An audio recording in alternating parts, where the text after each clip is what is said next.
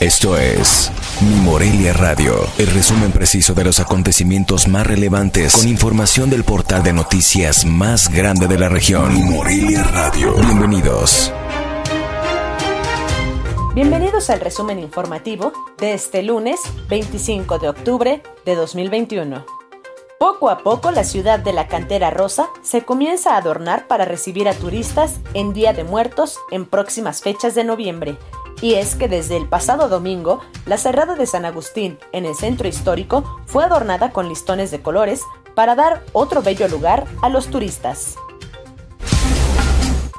En el estado de Michoacán, de enero a septiembre de 2021, se denunciaron 994 delitos contra la familia, cifra que solo representa cuatro casos menos con respecto al mismo periodo, pero del año pasado, de acuerdo a las estadísticas del Secretariado Ejecutivo del Sistema Nacional de Seguridad Pública.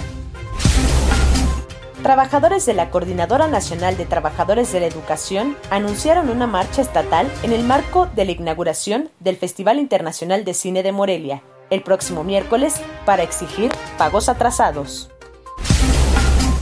Este año, los 44 panteones de Morelia sí abrirán sus puertas como parte de la fecha de Noche de Muertos, esto bajo protocolos sanitarios y medidas restrictivas, aunque permitirán el ingreso de personas solo por una hora, de acuerdo a información de la autoridad local.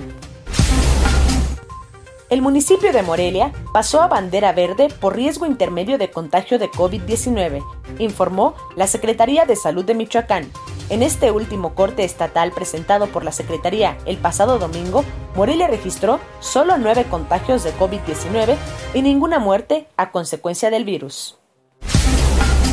El Consejo Universitario de la Universidad Michoacana de San Nicolás de Hidalgo acordó el regreso escalonado a clases presenciales en todas y cada una de las dependencias universitarias. La temporada de Noche de Muertos generaría una ocupación hotelera del 89% en todo el estado, debido a que la entidad está en color verde en el semáforo epidemiológico federal, pero se mantendrán todas las medidas sanitarias, indicó el titular de la Secretaría de Turismo de Michoacán, Roberto Monroy García. El conflicto en al menos dos mercados de la ciudad continúa ante presuntos actos de mal uso de los recursos de estos inmuebles, por lo que locatarios solicitaron la remoción del director de mercados del gobierno municipal, Marco Antonio Garibay González.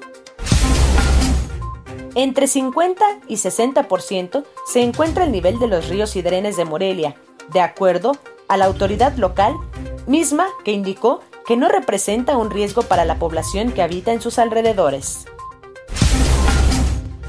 Ante el anuncio por parte de la Coordinadora Nacional de Trabajadores de la Educación de que marcharán en el marco de la inauguración del Festival de Cine de Morelia el próximo 27 de octubre por falta de pagos, el gobernador de Michoacán, Alfredo Ramírez Bedoya, aseveró que mientras la manifestación sea pacífica, será respetada. A ocho días del ataque armado que dejó un saldo de seis personas fallecidas afuera de un conocido bar en la avenida Enrique Ramírez, este lunes reabrió sus puertas luego de ser clausurado. La Secretaría de la Defensa Nacional, a través de la Comandancia de la 21 Zona Militar, informa que personal del Ejército Mexicano aplicó su fase de auxilio del Plan DN3 ante el desbordamiento de un río ubicado en la tenencia de Puruarán, municipio de Turicato. Esto ocasionado por las intensas lluvias provocadas por el huracán Rick.